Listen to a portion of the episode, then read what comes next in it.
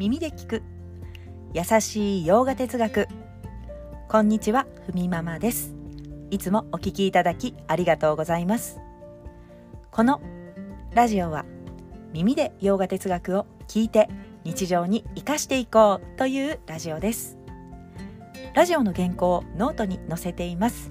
テキストでご覧になりたい方は URL を貼りますのでこちらからお願いいたします。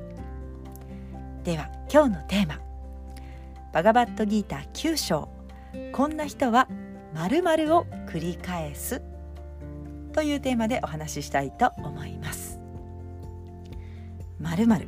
もう早速当てはめていきましょう。これは生と死ですね。生と死を繰り返します。ということです。9章では自然の摂理。イーシュバラへの理解ですね。それについて書かれています、まあ、イーシュバラとはこういうことですよとか。そのイーシュバラの対象イーシュバラの象徴に自分の気持ちを向けていくということも必要ですよ。でもその先にはということですね。いいしばらに気持ちを向けましょうというふうになっていきますが、まあ、ちょっと理解が浅いと生と死を繰り返す輪廻にまた入っていくから気をつけてねといったようなことが書かれています。のでそれをまとめていきました。まあ、どんな人かというと、まあ、2つのパターンがあると、まあ、自分の望みを叶えるために、まあ、摂理を繰り返し利用した人。2つ目は自分の不安を埋めるように摂理を利用した人ということですね。もう何回も9章を読み解いている方はあれ？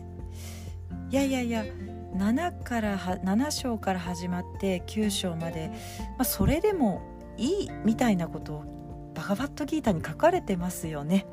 ということになりますがもちろん初めのうちは自分の望みや不安そういったものを自分からなくしていくために自然の摂理その象徴に気持ちを向けていくそういった瞑想もあります。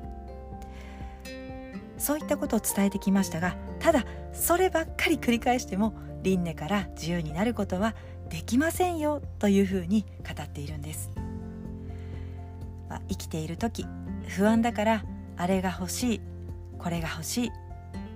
そういう不安と恐れを埋めるようにさまざまな望みを叶えたい。そのために摂理を利用する。祈りという方法を使ったり儀式という手段を使ったりする、まあ、そういう人はそればっかり繰り返していても喜び苦しみが繰り返されるサンサーラ。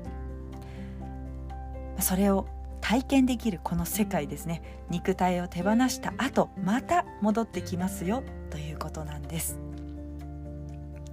まあ、ギーターではこの世界我々が生きている世界にまた肉体を持って生まれることを喜びと苦しみが半々ある世界に戻ってくることだ。というふうに言います、ま、確かに肉体にはいろんな制限がありますね。重さもありますし痛みを伴うこともあります。でも反対に肉体があるから感じる喜び。これはセットですね。半々ある世界ということです。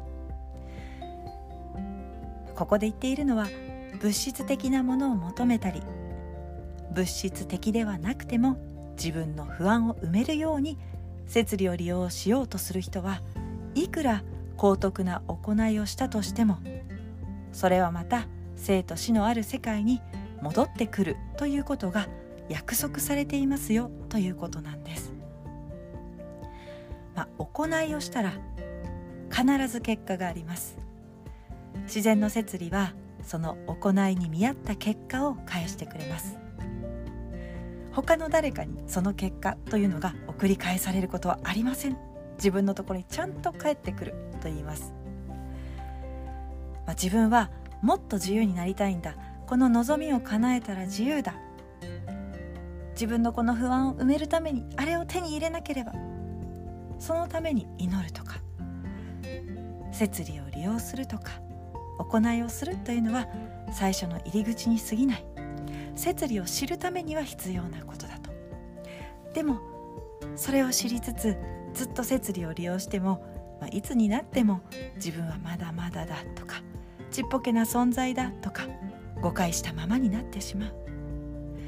無知ゆえに決めた自分の限界をマシな方に持っていこうとして何度でも手に入れては手放し何度でもそれを繰り返す、まあ、そういった人たちも目に見えない自然の摂理を理解はしていますが理解が少し甘いというか理解は完全理解が完全ではないということです、